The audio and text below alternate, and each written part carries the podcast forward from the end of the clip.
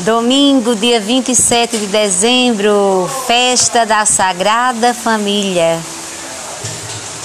Estamos em nome do Pai, em nome do Filho, em nome do Espírito Santo. Estamos reunidos na casa de Deus, na sua casa, na sua família. Então, com o auxílio do Espírito Santo, ouvindo o Espírito Santo, encher os corações dos vossos fiéis, acendei neles o fogo do vosso amor. Senhor, enviai o vosso Espírito e tudo será criado e renovareis a face da terra. Oremos. Ó Deus, que enchuísse os corações dos vossos fiéis com a luz do Espírito Santo. Fazer que apreciemos retamente todas as coisas, segundo o mesmo Espírito, e gozemos sempre de Sua consolação. Por Cristo nosso Senhor. Amém. A graça a ser pedida hoje, Senhor, que eu, que eu te conhecendo, possa te amar e seguir com alegria. As leituras de hoje está em Gênesis 15, de 1 a 6, 21, de 1 a 3. O salmo de hoje é o 105. A segunda leitura está em Hebreus 11, versículo, o capítulo 8, versículo de 8 a 11, perdão, Hebreus 11, de 1 a 11 12, 17 a 19. E o evangelho de hoje está em Lucas, no capítulo 2, versículo 22 a 40.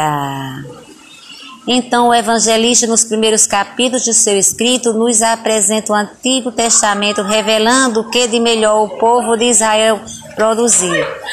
Aqueles que guardaram na fidelidade a promessa da chegada do Messias. Firme nessa promessa, não se deixaram, firmes nessa promessa, não se deixaram contaminar, nem se desviar do caminho. São os pobres de Javé, o resto de Israel que passou pelo fogo e foi aquecido, iluminado e purificado para o perfeito louvor a Deus em cânticos de festa e júbilo. Maria e José vão ao templo cumprir como bons devotos, o que a lei de Moisés determina sobre o resgate do primogênito. Jesus, que é o consagrado, que é consagrado a Deus e que é o Salvador, nasceu sob a lei e cumpre a lei. Por causa da lei, o menino é levado à casa do pai. No templo, os pais encontram Simeão e Ana, igualmente gente simples e devota, totalmente fiéis a Deus e que aguardam respeitosamente o cumprimento das promessas dadas ao povo de Israel. José e Maria estão marcados pela simplicidade e pela beleza. O oferecimento de dois pombinhos é, é a oferta dos pobres. Cada palavra e cada gesto das pessoas em referência ao menino causam admiração nos pais, em contraste ou em confirmação à sua pobreza há um clima de grande louvor e agradecimento a Deus pelas maravilhas que serão operadas pela chegada daquele menino. Toda criança que vem a este mundo traz uma força de renovação que transforma imediatamente a família ao seu redor. Nesse menino, no entanto, há mais que só a transformação da família que o acolhe. Nele, a salvação se realiza e Deus vem visitar seu povo e libertá-lo. Por isso, tantos, tantas manifestações da inspiração do Espírito Santo que move as personagens, os personagens a receber naquele menino a salvação de Deus para seu povo. Em Simeão vemos o primeiro testamento alongar seu olhar para acolher o novo, fiel, piedoso, iluminado por Deus e conduzido pelo Espírito. Assim Lucas descreve Simeão. Seu total serviço a Deus lhe rendeu uma experiência espiritual pessoal de que não morreria sem ver o Messias. Ele não só vê, como toma nos braços, eleva ao alto, abençoa e canta louvores em agradecimento a Deus. Uma vez que viu a salvação, sabe que o futuro está realizado e então pode dizer: agora posso partir em paz. Como escravo que adquire a euforia, Simeão experimenta a confirmação de todas as promessas que trazia no coração. As palavras que Simeão dirige a Maria confirmam as palavras que Maria cantou no Magnífica. Deus mudará a situação social. Uns serão elevados e outros rebaixados, e Maria participará do destino do seu filho até o mais íntimo de sua experiência, de sua existência, perdão, como uma espada que transpassa a alma. E na profetisa Ana se revelam as mesmas características de uma mulher fiel a Deus, viúva e anciã como Judite.